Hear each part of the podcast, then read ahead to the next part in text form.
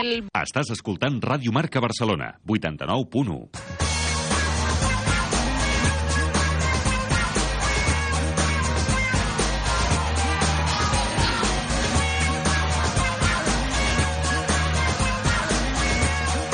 Fórmula Marca, amb Josep Lluís Merlos. Oh Lord, won't you buy me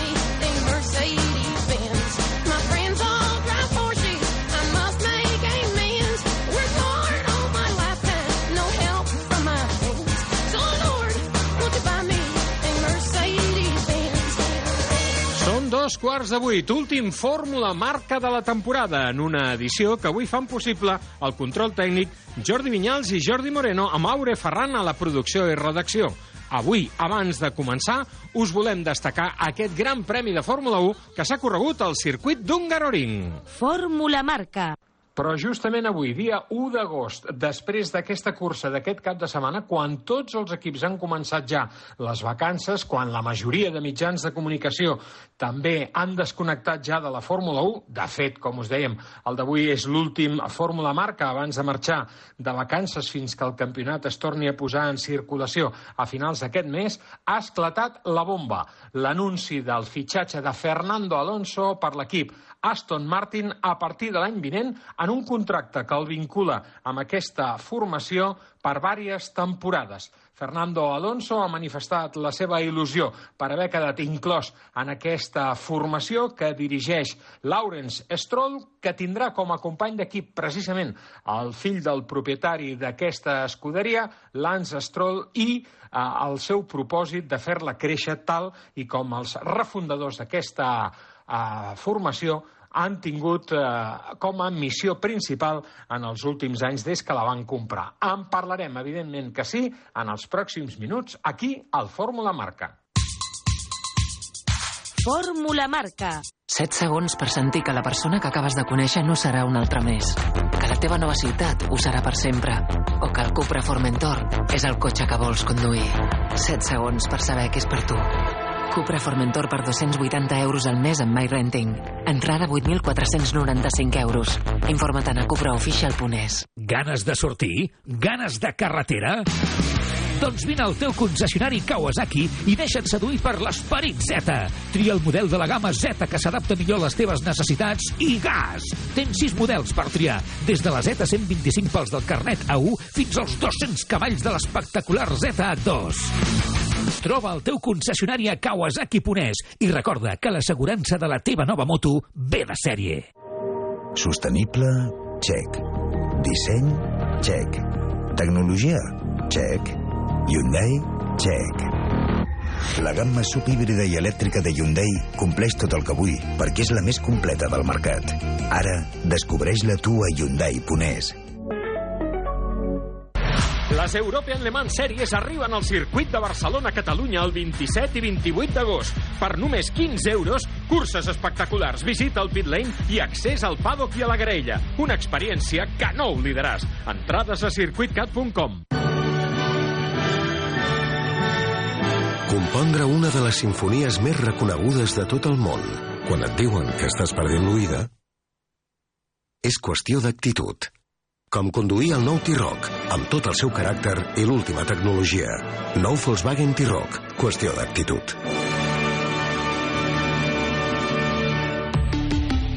Volkswagen.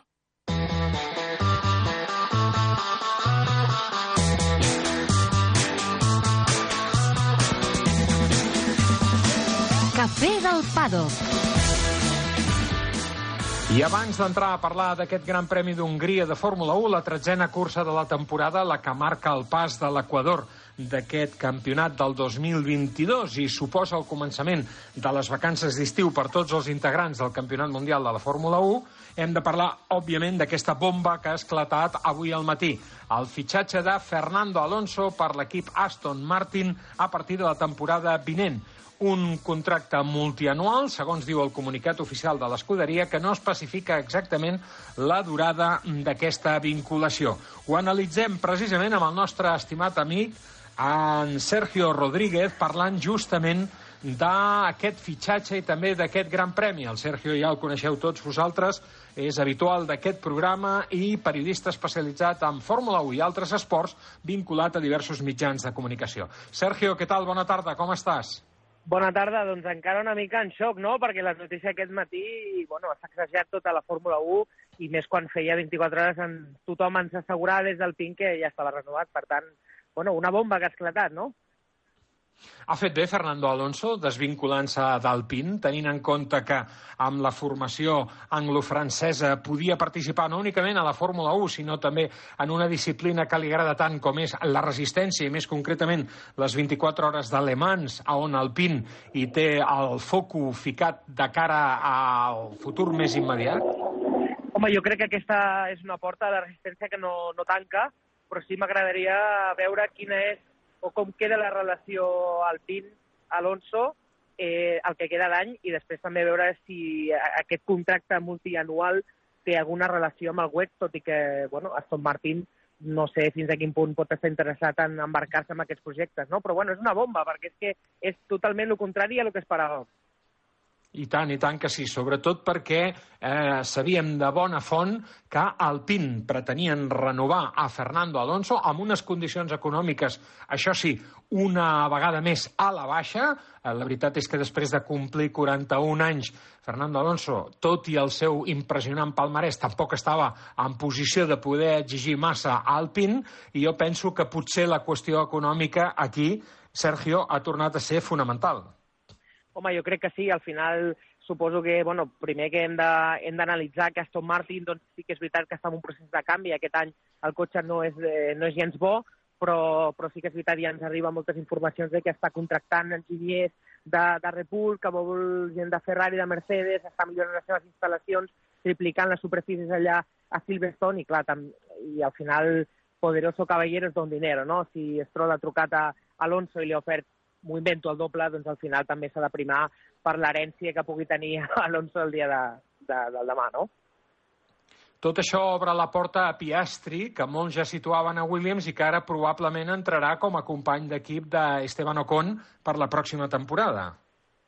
Doncs sí, a veure, al final ja era una llàstima que Piastri aquest any no, no estigués a la Fórmula 1 perquè la seva eh, carrera era meteòrica, guanyant tots els campionats que participa de manera pràcticament consecutiva i, home, al final eh, ja podem dir que és un fet que està a la Fórmula 1, suposo, el més raonable, coherent és que estigui al PIN, però bueno, ja, ja tocava tenir un talent jove que entri amb molta força, però evidentment el sacrificat ha estat Alonso.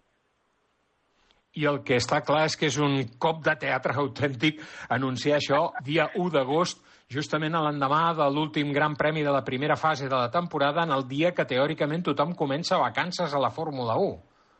Doncs sí, ja sabien que vindria un estiu mogut, però no que a 20, men, o menys de 24 hores després de que acabés l'últim gran premi de la primera meitat de la temporada tinguéssim un, un anunci d'aquest calibre. Ja portem una setmana mogudeta després de que Vettel anunciés la seva retirada i ara veiem que Alonso ocuparà eh, el seu lloc. Vull dir que al final mm, és, és que és brutal. Eh, És el xoc de dir que ahir to- tothom a l'equip alpín, com comentàvem, ja estava donant per fet que, que Alonso renovaria. I ara tenim això, vull dir que un cop de teatre, com dèieu vosaltres fa eh, 50 o 60 anys.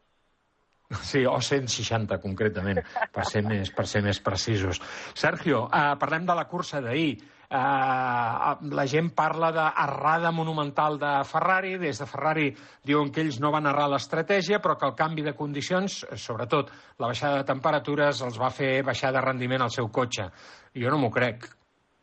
A veure, jo en el moment que jo, que no sóc expert en Fórmula 1, no tinc ni idea realment, en el moment que jo veig que l'equip Alpine, que no és un equip capdavanter, però que té un pilot, per exemple, com Alonso o Com, que són bons pilots, i estan patint moltíssim amb el pneumàtic dur, que estan perdent posicions amb els Alfa, amb els dos Aston Martin, i tu veus que aquest pneumàtic no agafa perquè la finestra de temperatura és, no es pot alcançar amb les temperatures que teníem ahir de, de, de fred i d'humitat, i tu agafes, sacrifiques el, el teu pilot més ràpid, que era Leclerc, i clar, li fiques el pneumàtic dur, que era impossible de ficar-lo a temperatura. Vull dir que és una, és una altra errada greu i al final la concatenació d'errades aquest any potser ja podem comptar 5 o 6 curses que s'han perdut victòries. Per tant, és una errada greu de Ferrari. I a tot això, eh, Max Verstappen, que obté la vuitena victòria de la temporada i ja disposa de 80 punts de diferència en el Campionat Mundial de Pilots en relació al seu perseguidor Charles Leclerc. Una diferència que no crec que no s'ha remuntat mai a la història de la Fórmula 1. Veig que les millores que, que estan fent a Red Bull i a part que el nivell que té Verstappen ara mateix és el millor pilot del món, eh, va camí del seu segon títol i és, bueno, sí que és veritat que ha tingut part de fortuna, que també és necessària a la Fórmula 1, però és que ahir tu surts a desè i a més canvies l'estratègia perquè volia sortir amb el dur i en aquest aulap tu veus que el dur no és el pneumàtic sinó que has de sortir amb el tou. Vull dir, són petites decisions sumades a un gran ritme, a una gran agressivitat avançant nou cotxes, fas, eh, fas una errada, eh, te, surts pràcticament de la pista i acabes guanyant. Per tant, és, està a un nivell eh, brutal ara mateix Verstappen. I atenció perquè en el Mundial de Constructors Mercedes ja només està a 30 punts de Ferrari després del doblet que van aconseguir ahir amb la segona posició de Hamilton i la tercera de Russell.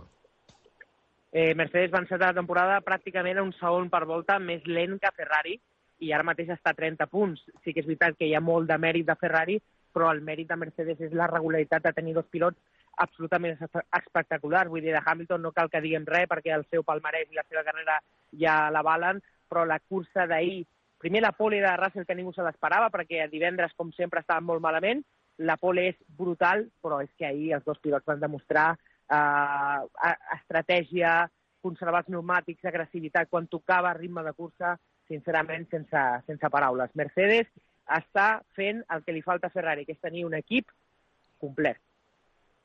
Ferrari amb una estratègia incomprensible, amb el muntatge del pneumàtic eh, més dur, a meitat de cursa va fondre els esquemes a tothom. Sí, bueno, i després també a Sainz, no?, amb el, amb el tema de ficar un tou cap quan quedaven tantes voltes, diu Carlos, doncs, han trobat, van trobar una, una bossa de plàstic bastant gran a una part del lateral del cotxe que sembla que, òbviament, amb un circuit tan, tan revirat, doncs, va comprometre altament la, la càrrega aerodinàmica del cotxe, però, bueno, és que va arribar un moment que els dos Ferrari estaven que, que ho tenien, jo crec, tot per fer un doblet fàcil i hi havia un que estava tercer o quart i l'altre estava setè. Vull dir que al final és una altra tragèdia més per, pels aficionats de Ferrari que jo crec que porten un any que esperaven que podria ser un passeig i al final doncs, els estan passant la mà per la cara. Per no parlar del desastre que van suposar els dos pit stop de Carlos Sainz, llarguíssims, eterns, tots dos, amb moltes dificultats per part dels mecànics de l'escuderia.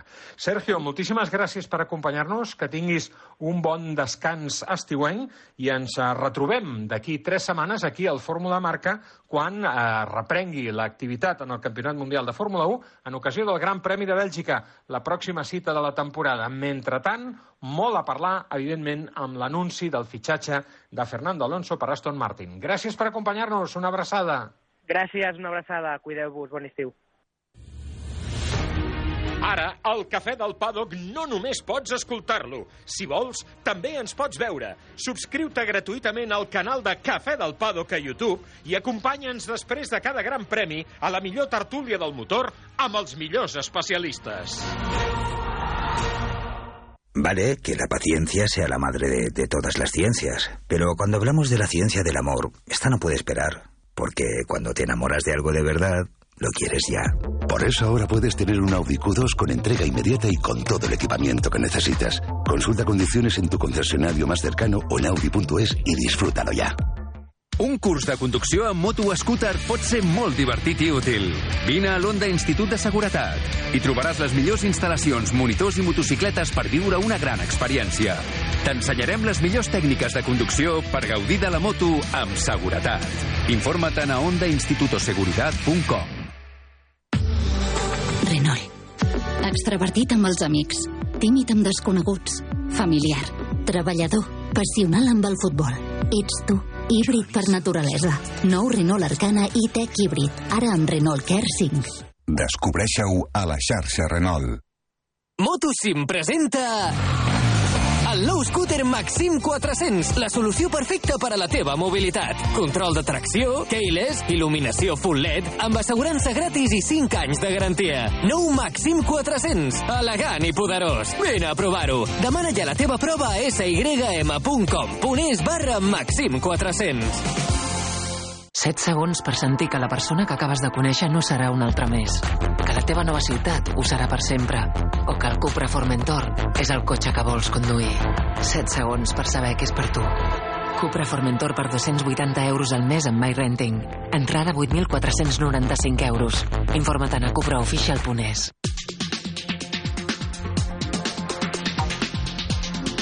Banc de proves.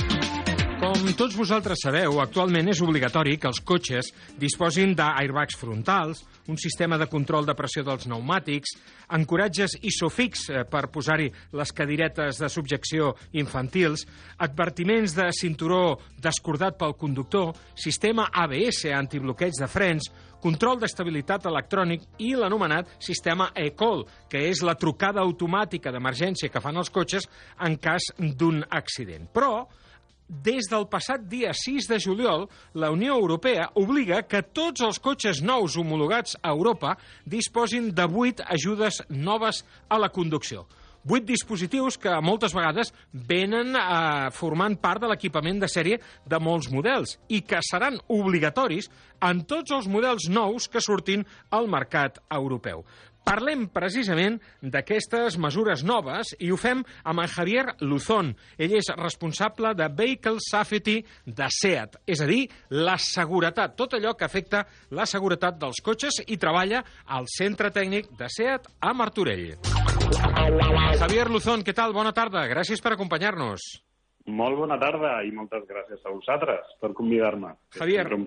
Fa pocs dies hem conegut unes estadístiques eh, que formen part de l'anomenat projecte Vides, Seguretat Viària i ADAS, que han desenvolupat per una banda l'empresa Bosch i per una altra la- l'agrupació la, CES Vial.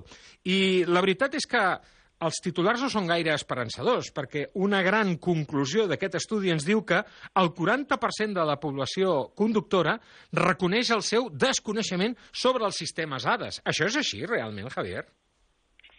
Uh, aviam, uh, no, sé, no sé si és així, això és el que, el que posa de manifest aquest, uh, aquest estudi, però en tot cas, d'alguna manera és, és esperable si, si tenim en compte que aquests sistemes que al voltant de, de fa uns, uns uh, 10 anys es van començar a introduir uh, la terminologia de manera genèrica de ADAS, no? de Mhm. sistemes d'assistència avançada, doncs són sistemes que en molt poc temps eh, s'han desenvolupat d'una manera molt ràpida. I el que, el que tampoc no, no podem eh, realment obligar a cada conductor que estigui, eh, que estigui al cas a nivell tecnològic de tot De els tot el sistemes ha. que, que, que nosaltres, que estem a primera línia, desenvolupem amb un objectiu clar, que és eh, protegir. Aquí no estem parlant de, de, que, de que estigui més o menys còmode, de que li agradi més o menys, sinó que, que siguin eh, eficaços. Aleshores, potser eh, aquesta, aquesta enquesta el que posa de manifest doncs, és que estan eh,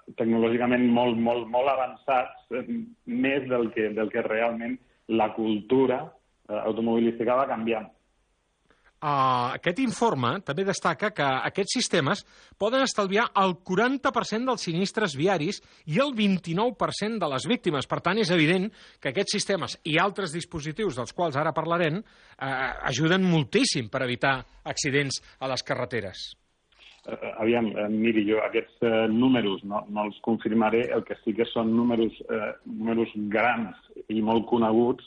Eh, la, la Unió Europea, eh, per mitjà de l'Associació Europea de Fabricants, per exemple, diu que agafem a l'estadística que agafem, el 90% eh, de- d'accidents es produeixen per distracció, pel Clar, motiu que sigui. és veritat. Aleshores, si és distracció, pel motiu que sigui, eh, el cotxe no es distreu.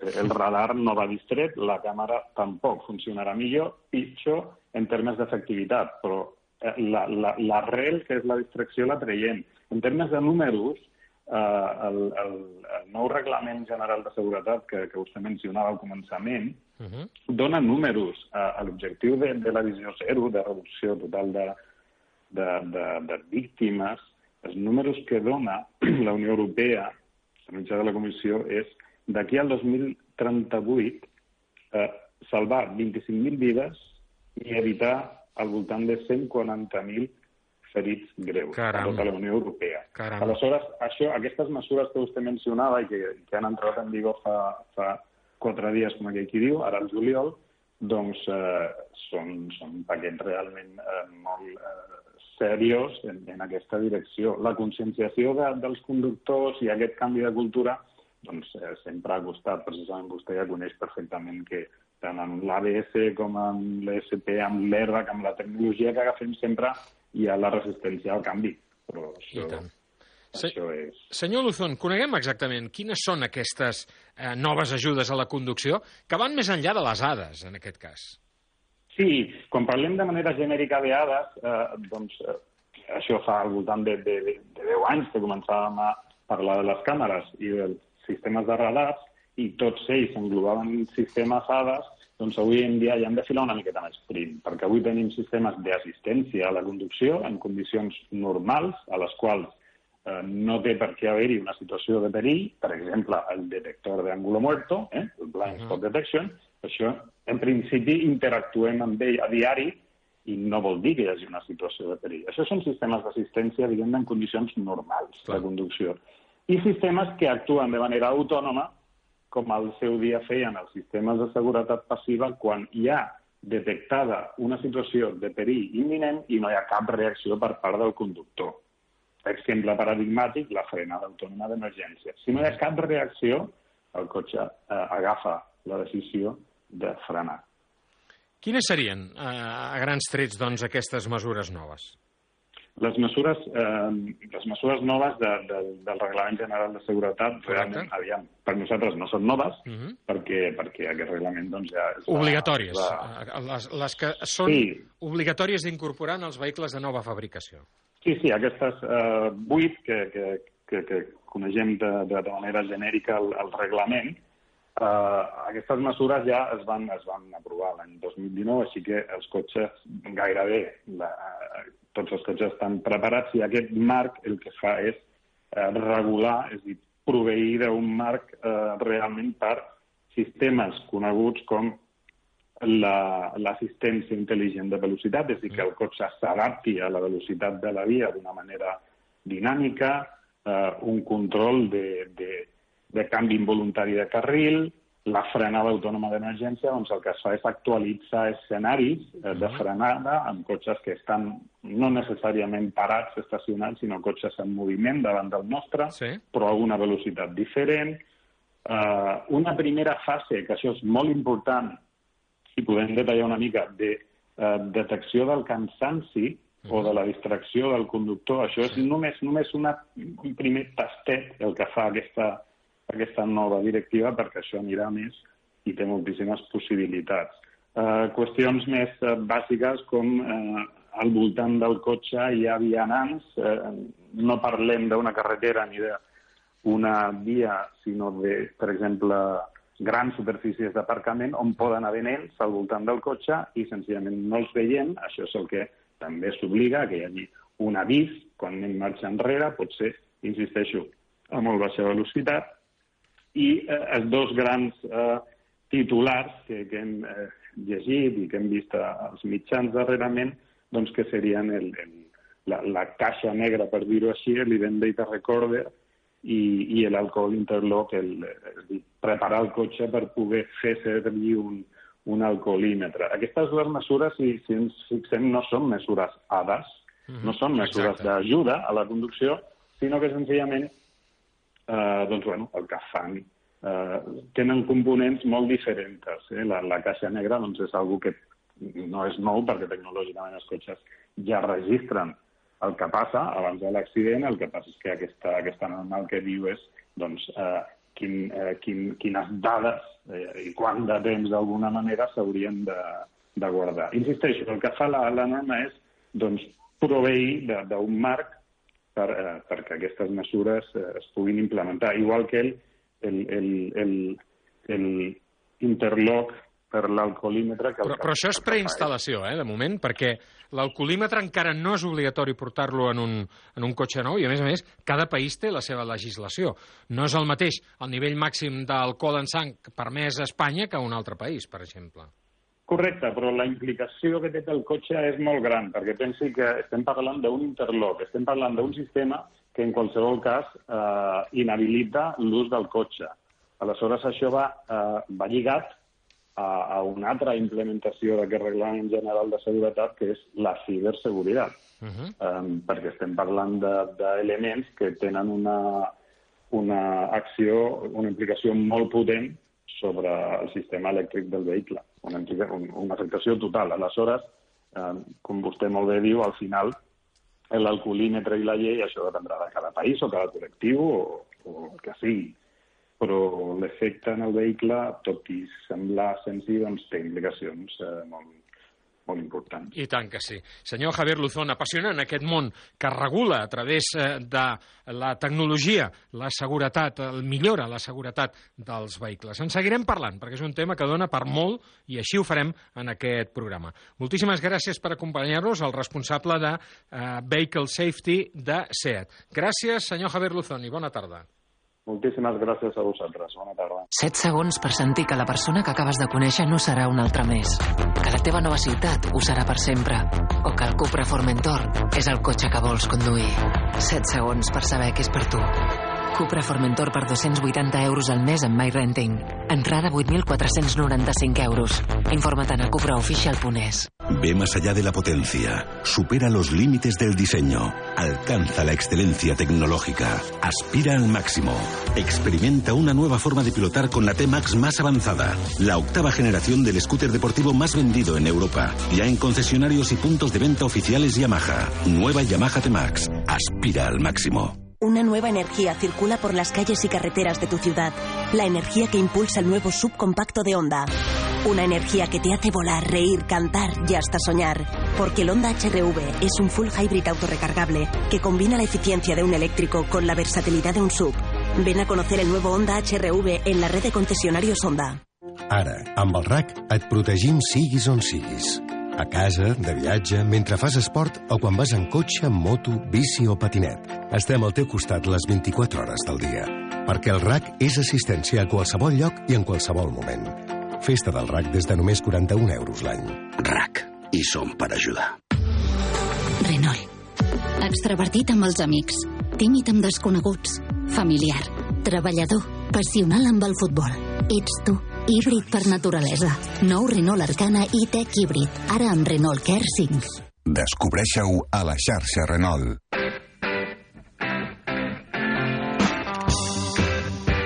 El maleter.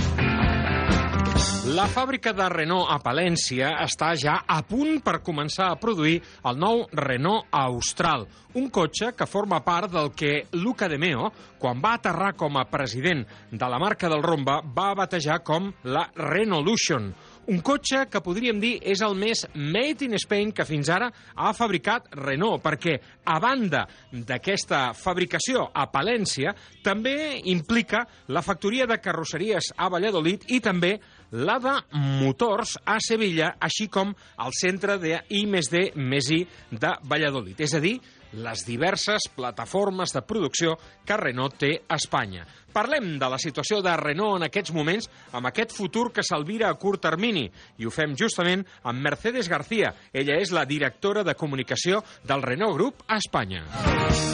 Mercedes García, ¿qué tal? Buena tarde, buenas tardes, ¿cómo estás? Hola, buena tarde, buenas tardes a todos. Mm, Luca de Meo nos habló en su momento de la Renaulution y la verdad es que este concepto ha significado una auténtica revolución para vuestra marca y también para la firma dentro de este país. ¿Cómo vivís el despliegue de este plan estratégico de la compañía en España que se demuestra de una manera muy práctica con el modo en el que se va a producir el Renault Austral, precisamente? Pues efectivamente, Josep, la Renaulution ha sido una auténtica revolución. Creo que recordarás, y quizás muchos de, de la audiencia también recordará, que Luca de Meo presentó el plan Renaulution a nivel mundo, que dividió la compañía en cuatro unidades de negocio, Renault, Dacia, Alpine y Mobilize, y que además se comenzó a priorizar el valor sobre el volumen. Unos meses más tarde, eh, el presidente de Renault de España, José Vicente de los Mozos, presentó Renaulution España, que implicaba la llegada a nuestro país, fíjate, nada más y nada menos que de cinco nuevos vehículos a las fábricas de Valladolid y Palencia, una nueva familia de motores a la planta de Valladolid, dos nuevas cajas de velocidades para Sevilla y lo más importante, todo ello híbrido. ¿Qué significaba eso? Significaba que introducíamos a las fábricas de Renault en España pues en, en la nueva era de la electrificación, ¿no? Y además, fíjate, además de todo esto, llegó un proyecto muy novedoso que es un proyecto de economía circular que, que se va a llegar a Sevilla, que hemos denominado Refactory, y que va a suponer, bueno, pues el poder dar una segunda vida a todos los vehículos usados. He estado repasando cómo se ha actualizado la fábrica de Palencia para acoger precisamente la producción del Austral y hay una serie de detalles que, que demuestran que esta es una fábrica puntera en el mundo. Mm, Diré solo un detalle, por ejemplo. 409 robots para el área de soldadura, con lo cual ya son más de 1.300 los que hay justamente en esta factoría de Palencia. Esto mm, confirma, en definitiva, que España es un lugar muy importante para la planificación internacional de Renault, por el hecho, lo que tú comentabas, que hace poquísimo se han anunciado esos nuevos productos para las plantas españolas, lo cual nos certifica esto, que España cuenta y mucho para Renault. Muchísimo, muchísimo. De hecho, eh, Luca del Meo en muchísimas ocasiones ha dicho que España es el segundo país más importante para, para Renault después de Francia. O sea, con eso lo digo todo. Y tiene, además tiene un peso muy importante. Fíjate, este plan que os acabo de contar va a suponer para España eh, más de 12.000 millones de euros suplementarios de valor. Casi nada la cifra, ¿eh? Y bueno, Renault, yo creo que el, el, el grueso de la audiencia pues mm, será consciente que tiene un peso muy importante para el país. Eh, nada más y nada menos que el 1,2% del PIB a nivel nacional, incluso el 25% del PIB en regiones como Castilla y León, ¿no? donde, donde hay tres plantas. Tenemos 25.000 empleos directos, 1.100 proveedores y, bueno, una empresa con mucha historia en general. Más de 100 años de implantación comercial, 70 años de implantación industrial. Y fíjate, yo sé un dato que es muy curioso, a mí me gusta mucho y que yo creo que no mucha gente lo sabe. Somos la marca con más vehículos en el parque rodante español. Qué interesante. Es un, es un dato muy, muy sugerente, sin duda, y que, ilustra perfectamente el valor, el peso específico de Renault, eh, no solo en la realidad económica del país, sino en la industria de la automoción. Mira, ahora también repasando cómo, cómo será el Austral, eh, vemos que tiene una cantidad de detalles tecnológicos eh, muy, muy, muy interesantes, ¿no? Como por ejemplo el Ford Control Advanced y muchas más cosas que iréis descubriendo a lo largo de este verano. No lo hemos probado aún, eh, pero ya hemos visto algunas fotografías. Sé que vamos a probarlo a la vuelta de- del verano, a principios de septiembre, y la verdad es que no puede ser más bonito este coche. Sin lugar a dudas, sin lugar a dudas, es un coche precioso. Fíjate, si me preguntas qué destacaría yo del Austral, me quedaría con tres cosas. Una, su diseño.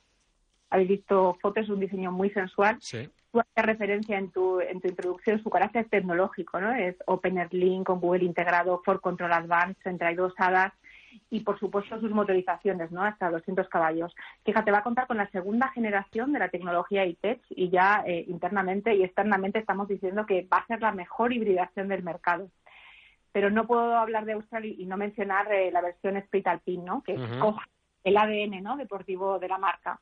Además, fíjate, la versión eh, Split Alpine va a llevar una pintura satinada espectacular y vamos a ser la primera marca generalista en incluir la pintura mate en vehículos de, de serie.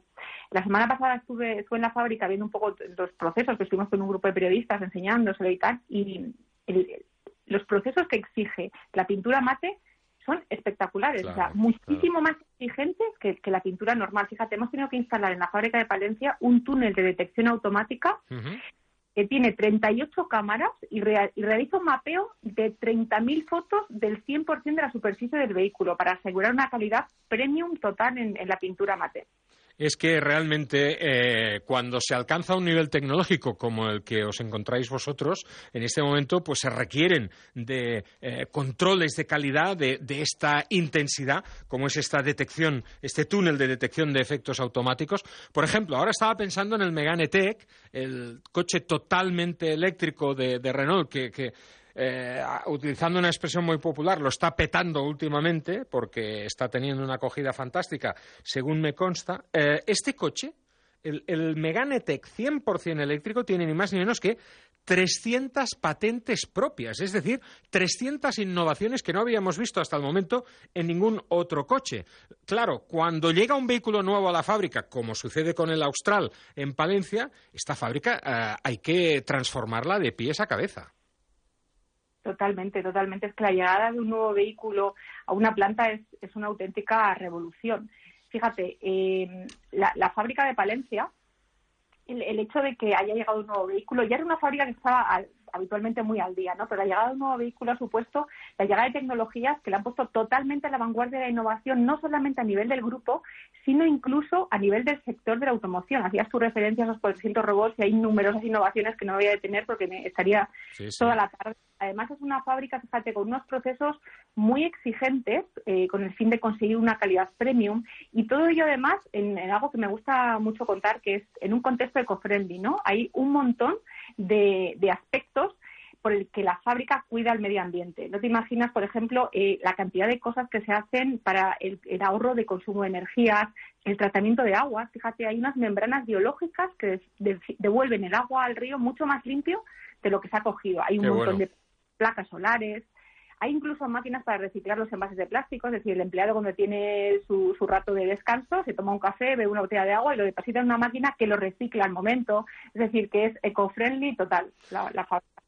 Claro, es que la ecología siempre ha formado parte de los genes de Renault, no únicamente en los productos, sino ahora también en el proceso de fabricación de estos productos, porque de eso se trata precisamente, de que sea un proceso integral en el que desde el momento en que llegan las materias primas a cualquiera de las factorías de Renault en el mundo hasta que éstas se transforman en los productos que luego llegan a los concesionarios y a los usuarios finales, todo ese proceso sigue precisamente en coherencia con este propósito ecológico sostenible de Renault, punteros en el vehículo eléctrico, pero también destacando en el mundo de la hibridación. Mercedes, muchísimas gracias por acompañarnos. Nos vemos nada a la vuelta del verano para probar dentro de pocos días ya el Austral. Tenemos muchas, muchas ganas. Mercedes García, gracias por acompañarnos. Que tengas un feliz agosto. Muchas gracias a, a vosotros. Un saludo. Renault. Extravertit amb els amics, tímid amb desconeguts, familiar, treballador, passional amb el futbol. Ets tu, híbrid per naturalesa. Nou Renault Arcana i Tech híbrid, ara amb Renault Care 5. Descobreixi-ho a la xarxa Renault. Motosim presenta el nou scooter Maxim 400, la solució perfecta per a la teva mobilitat. Control de tracció, keyless, il·luminació full LED, amb assegurança gratis i 5 anys de garantia. Nou Maxim 400, elegant i poderós. Vine a provar-ho. Demana ja la teva prova a sym.com.es barra Maxim 400. Vale, que la paciencia sea la madre de, de todas las ciencias, pero cuando hablamos de la ciencia del amor, esta no puede esperar, porque cuando te enamoras de algo de verdad, lo quieres ya. Por eso ahora puedes tener un Audi Q2 con entrega inmediata y con todo el equipamiento que necesitas. Consulta condiciones en tu concesionario más cercano o en audi.es y disfrútalo ya. Ve más allá de la potencia, supera los límites del diseño, alcanza la excelencia tecnológica, aspira al máximo, experimenta una nueva forma de pilotar con la T-Max más avanzada, la octava generación del scooter deportivo más vendido en Europa, ya en concesionarios y puntos de venta oficiales Yamaha. Nueva Yamaha T-Max, aspira al máximo. Compondre una de les sinfonies més reconegudes de tot el quan et diuen que estàs perdent l'oïda, és qüestió d'actitud. Com conduir el nou T-Roc, amb tot el seu caràcter i l'última tecnologia.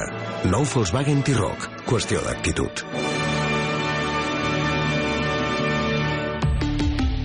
Volkswagen.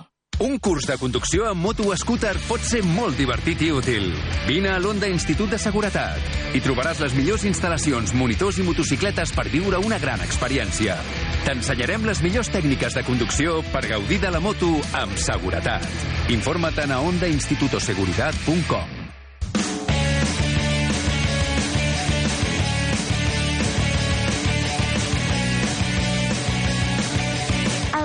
El comptavoltes. L'edició d'avui de Fórmula Marca és la última abans de marxar per tres setmanes de vacances. Com sabeu, nosaltres tornarem a finals de mes, com sempre, a la ràdio dels esports. Però si teniu mono de motor, i en especial de dues rodes, us recomano un podcast, En la Onda, Un podcast que ja podeu trobar a les principals plataformes, com ara iVoox, Spotify o Apple Podcast. Aquest podcast està dirigit i presentat pel periodista Sergio Romero. És molt probable que molts de vosaltres ja el conegueu perquè durant molts anys ha estat a la revista Motociclismo. Actualment és la cara visible dels programes de televisió que fa la Real Federació Espanyola de Motociclisme i també és la veu de les transmissions que puntualment fa des de Mediaset del eh, Campionat Mundial de MotoGP, en especial a les curses que es disputen a l'estat espanyol. Parlem justament amb Sergio Romero perquè ens expliqui com és aquest podcast en la onda. Sergio, ¿qué tal? Buena tarde, buenas tardes, ¿cómo estás? Buenas tardes, José Luis. ¿Qué tal? ¿Cómo estás? Un placer hablar contigo. Sí. Oye, tengo que hacerte una pregunta porque si no reviento. Este fin de semana, cuando vuelven las Superbikes, vamos a tener a Peter Hickman rodando eh, en esta carrera como sustituto de Mickey van der Mark. Um, yo entiendo que a ti Hickman debe ser uno de esos pilotos que te gustan mucho porque él es un súper especialista en el Tourist Trophy de la isla de Man carrera que tú conoces muy bien porque has participado en ella precisamente, ¿qué sensación te produce que un tío de las road races eh, sea tan valiente como para desafiar a los Jonathan Rey, Álvaro Bautista y compañía en su feudo en el Mundial de Superbikes? ¿Qué piensas de esto? Pues mira, es muy interesante esto que me preguntas porque eh, Peter Hickman, la verdad es que es de una nueva generación de pilotos que están yendo muy rápido en el TT y que hacía mucho que no pasaba, que serán pilotos que van rápido en circuito corto, como en el British Superbike, y también lo hacen en el TT. Claro. Y además me acuerdo que la primera vez que Peter corrió como, como rookie, ¿no? Como novato en la Isla de Man, yo estuve como prensa en esa presentación, que yo ya había dejado de correr, y hablando con él, Peter me dijo, bueno, yo corro un super stock, muy humilde Peter, y me dijo, y, y mi idea es hacer 120 millas por hora, que es una velocidad, digamos, media en la isla, que allí se Sí. mide en, en millas. Bueno, pues resultó que ese año Peter se estrenó como novato y fue el más rápido de toda la historia, haciendo 130 millas por hora. Y cuando lo vi le dije, Peter, eres un mentiroso porque habías venido como, como tapado. La verdad es que me alegra ver que hay pilotos capaces de ir rápido en los dos sitios. Sí, sí, sin duda. Bueno, hablemos de En la Onda. Eh, cuéntanos, lleváis ya eh, tres capítulos del podcast promovido por la marca del A la Dorada. ¿Cómo nació esto? Bueno, pues la verdad es que es una idea que, que se nos ocurrió internamente también con, con José Peiro, que, él, que él es el responsable de, de comunicación de la parte de motos de Honda, ¿no? Y es una época ahora en la que parece que, bueno, que te voy a contar a ti que no sepas, que el, que el podcast, ¿no? Que está muy de moda, que también el escuchar la radio está sigue en un buen momento.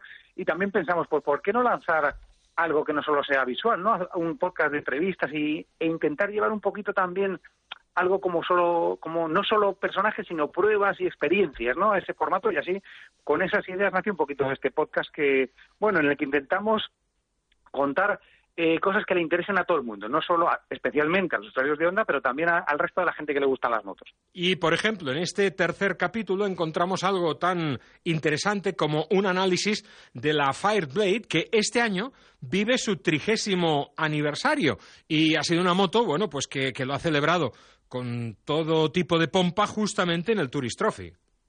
Sí, sí, efectivamente la CBR que para los que son un poquito más veteranos, ¿no? Es una moto mítica, 30 años ahora, decoración especial. De hecho, en la presentación, bueno, te estoy contando ahí, te meto algunas cosas, pero si no, si me paso, me cortas, ¿eh? Tranquilo. Porque en la presentación estuvimos eh, hace dos años cuando se presentó esta última versión de la CBR y perseguimos mucho a los japoneses diciéndoles que en Europa triunfaría una decoración como esa Fireblade de 1992 con los colores eh, blanco, azul y, bueno, morado y, y- y naranja, ¿no? Y efectivamente la han sacado ahora en el 30 aniversario, así que ha sido bonito ver cómo esa moto ha llegado a la calle y, efectivamente que lo, que lo han hecho también en el TT y en las carreras, lo ha hecho muy bien, ¿no? La, la CBR nueva. Hablando del TT, en este tercer capítulo de En la Onda no puede faltar una charla con, con el gran Pepe Burgaleta, con el director de motociclismo, eh, bueno, eh, hablando justamente de eso, ¿no? De las road races, de la histórica participación de Honda en estas carreras, especialmente en, en la isla, en el Tourist Trophy. Sí, ahí con Pepe, que bueno, que los que le conocen es un, es un personaje único. Y que Pepe, Personajazo, personajazo. Pepe, que actualmente es el director de la revista Motociclismo, y que nosotros nos fuimos en el 2007 y 2008, nos fuimos a todas esas carreras, y él en aquel momento era el director de la revista La Moto, y ahí escribimos todas nuestras aventuras que nos pasaron ahí, que fuimos con dos ondas, dos T600 y corrimos, corrimos las carreras de Irlanda y la isla de Man al final y lo contamos ahí en una serie de, de reportajes que la verdad es que, bueno, es lo que hemos recordado, ¿no? Y hemos recordado además como todos esos chascarrillos, que son muchos, no nos ha dado tiempo a todos, pero hemos recuperado muchas de las historias internas que nos pasaban y que no nos daba tiempo a escribir, que, que yo creo que con Pepe siempre son divertidas. Y una conversación que no nos podemos perder es eh, la que mantuvisteis con, o mantuviste tú en este caso, con Santi Hernández, el jefe de mecánicos de Marc Márquez, la de cosas que tiene que contarnos el bueno de Santi. Pues sí, efectivamente da gusto escuchar a Santi porque, bueno, los que sigan las carreras de, de MotoGP a fondo y ven que en ese en el box de, del Repsol Honda está siempre Santi sufriendo ahí y, y trabajando con Marc, ¿no? Por encontrar la puesta a punto, pues Santi también es, es, es muy bueno explicando cómo funcionan las cosas, cómo trabaja Marc, cómo hacen ellos para poner la moto a punto. La verdad es que es interesante escucharle y a veces hasta te quedas con ganas de, dices, bueno, pues haría otro episodio más con Santi para que nos contase Seguro. todos esos secretitos del box de HRC. Sabe tanto, tanto, tanto. En agosto no va a haber eh, eh, podcast en la onda, pero en cualquier caso, Sergio, entiendo que los dos capítulos anteriores siguen colgados ahí, en esas plataformas. Yo he hablado de Evox, de Spotify y de Apple Podcast. No sé si me he dejado alguna, si está también eh, disponible en otra, en otra plataforma. Mm, No, pero no, está ahí perfecto, está como lo has dicho, perdona, está perfecto como lo has dicho. Correcto. Pero están los otros dos capítulos colgados. ¿Qué destacarías de los otros dos también? ¿Qué podemos Bueno. encontrar ahí? Pues ahí en el primero está Iker Lecuona, que justo hablamos con él cuando estaba estrenándose con la CBR 1000 en Superbikes. Iker además, que sí que es, es- es- parece lo contrario a Santi, porque es un chaval muy joven, que muchas Sí. veces los pilotos jóvenes como que no te cuentan tantas historias, pero no. Iker ha contado historias muy interesantes sobre cómo es su moto, cómo son la de sus rivales. De hecho hablaba de Toprak, de Rea, un poco de todos y de, de cómo dónde se veía, que ahora es verdad que ya lo ya estamos viendo dónde está, ¿no? Pero es interesante hablar con Iker. También, eh, bueno, pues Mariano Urdín, que es otro periodista clásico. Hombre, nos habló- nos habló- otro, ya, otro que personajazo. Que te voy a contar a ti que no sepas. Nos habló de la NT1100. Y luego y, eh, Tony Bow, que te voy a contar de Tony Bow, porque yo a Tony siempre que lo entrevisto le digo, claro, es que tú tienes ventaja, porque como ganas dos mundiales al año, pues haces todas las entrevistas que tiene ganar un mundial, las haces dos veces al año. Entonces al final estamos súper acostumbrados y da gusto escuchar a Tony porque es un, un libro abierto sobre, sobre cómo ser un campeón y, y cómo ser un- un- una gran persona, ¿no? En la Onda, un podcast que no us podeu perdre ara a l'agost. És el moment ideal per recuperar els tres capítols que trobeu penjats en aquestes plataformes iVox, Spotify i Apple Podcast, presentat i dirigit pel gran Sergio Romero, que avui ens ha acompanyat aquí al nostre Fórmula Marca. Sergio, un fuerte abrazo, que tengas un agosto plácido y con muchos kilómetros al manillar de una onda. Muchísimas gracias, igualmente. Saludos a todos. Un curs de conducció amb moto scooter pot ser molt divertit i útil. Vine a l'Onda Institut de Seguretat. Hi trobaràs les millors instal·lacions, monitors i motocicletes per viure una gran experiència. T'ensenyarem les millors tècniques de conducció per gaudir de la moto amb seguretat. Informa't a ondainstitutoseguridad.com Renault. Extravertit amb els amics, tímid amb desconeguts, familiar, treballador, passional amb el futbol. Ets tu, híbrid per naturalesa. Nou Renault Arcana i Tech híbrid, ara amb Renault Care 5. Descobreixi-ho a la xarxa Renault. Ganes de sortir? Ganes de carretera? Doncs vine al teu concessionari Kawasaki i deixa't seduir per l'esperit Z. Tria el model de la gamma Z que s'adapta millor a les teves necessitats i gas! Tens sis models per triar, des de la Z125 pels del carnet A1 fins als 200 cavalls de l'espectacular Z2. Troba el teu concessionari a Kawasaki Ponès i recorda que l'assegurança de la teva nova moto ve de sèrie. Sostenible, check. Diseño, check. Tecnología, check. Hyundai, check. La gama subhíbrida y eléctrica de Hyundai cumple con todo lo que quiero, porque es la más completa del mercado. Ahora descúbrela tú en Hyundai.es. Jo sóc del RAC, perquè si jo o la meva família ens posem malalts mentre anem de viatge, estem tranquils. Ens envien un metge a qualsevol lloc del món, ens cobreixen les despeses mèdiques i ens compensen el viatge si hem de tornar abans. I tu, vols viatjar sense preocupacions? Festa del RAC des de només 41 euros l'any. RAC. I som per ajudar. A tot risc. 737 coming out of the sky. Oh, won't you take me down to Memphis on a midnight ride? I wanna move. Com tots vosaltres sabeu, la bicicleta és una part de la solució als problemes de mobilitat urbana i metropolitana actuals. Així ho entén, precisament, el RAC, el Reial Automòbil Club de Catalunya, com a club de mobilitat. Ens ho explica tot seguit la senyora Alba Rey. Ella és cap d'estudis de mobilitat del RAC. Senyora Alba Rey, què tal? Bona tarda. Què tal? Bona tarda. No entenem la mobilitat sense tenir en compte els beneficis, però també alguns dels inconvenients eh, que suposa la circulació en bicicleta, no? És així.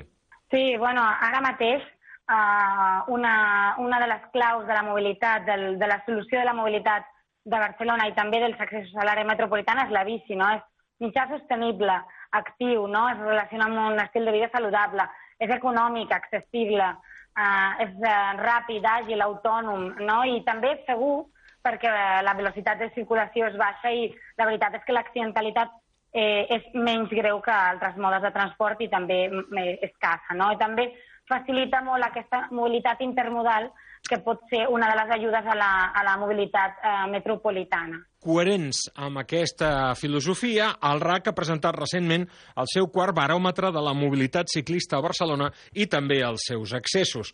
Aquest baròmetre ens permet conèixer moltes coses, com per exemple, senyora Rey, quin és el perfil del ciclista a Barcelona? Doncs eh, en aquest quart baròmetre hem, hem vist no? el, el perfil del ciclista és, ciclista és una persona que és jove, que té entre 20 i 40 anys, uh, sobretot les dones són les més joves, és gent que treballa o que estudia uh, fonamenta fonamentalment, i és gent que està, uh, per dir-ho d'alguna manera, doncs, uh, compromesa amb una mobilitat sostenible, perquè ja provenien del transport públic o venien uh, d'anar a peu. Aquests desplaçaments que ara fan en bici, generalment els feien caminant o en, o en transport públic la reivindicació d'aquest món més sostenible, però no està exempta d'algunes dificultats. I d'aquesta manera l'estudi del RAC ens conclou que per integrar aquesta mobilitat ciclista a Barcelona calen algunes millores. Com ara què? Quines són les reivindicacions que fan els ciclistes i que vostès han reflectit en aquest estudi? Una de les qüestions més, més importants és la seguretat, no? no només dels ciclistes, sinó de la resta d'usuaris que, que han de conviure entre tots. Eh, Uh, un un dia es pot moure uh, en bus, un altre dia pot anar caminant, un altre dia pot anar en bicicleta. Fins i tot un desplaçament més llarg uh, o amb més parades uh, pot anar en cotxe. I el que creiem és que hi ha de veure una millora de la convivència, però uh, a més a més d'això, l'important és la infraestructura. Uh -huh. eh, ens han dit els, els ciclistes de, de Barcelona que només l'11% eh, tenen el seu recorregut habitual en bicicleta continuïtat a la xarxa.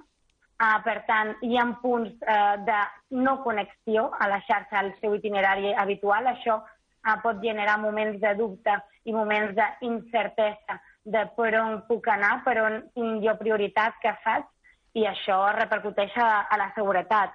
Eh, per tant, consolidar la, la qualitat de la xarxa que ja tenim ara, s'han de resoldre els punts conflictius en termes de seguretat de les cruïlles i les rotondes, que són el punt, els punts que ens han dit uh, els ciclistes que uh, estan menys satisfets, o sigui, de, la infra, de tota la infraestructura, cruïlles i rotondes és el més problemàtic.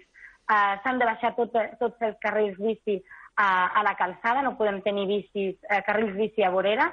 Um, i, i creiem que això és un, un tema d'infraestructura que també ha d'anar acompanyat d'una millora de la, de la senyalització viària semàfors eh, específics i senyals específiques per ajudar els ciclistes a, a, a complir no, amb la normativa. Està clar.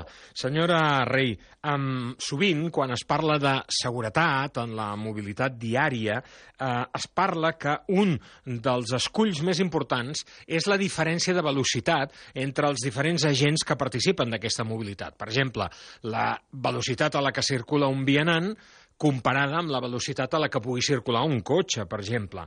En el cas de la bicicleta, eh, com afavorir la integració segura d'aquesta bicicleta en la mobilitat en general, tenint en compte això, aquestes diferències de velocitat? Pues, creiem que, que és un tema de, de, per una banda d'infraestructura, tots els carrils bici, en la, en la majoria del possible, eh, hauríem de tenir una xarxa de carrils bici a, eh, a la calçada que sigui unidireccional, que sigui ben senyalitzada, um, i, i amb les cruïlles uh, resoltes. No? I per una altra banda hi ha un tema de convivència.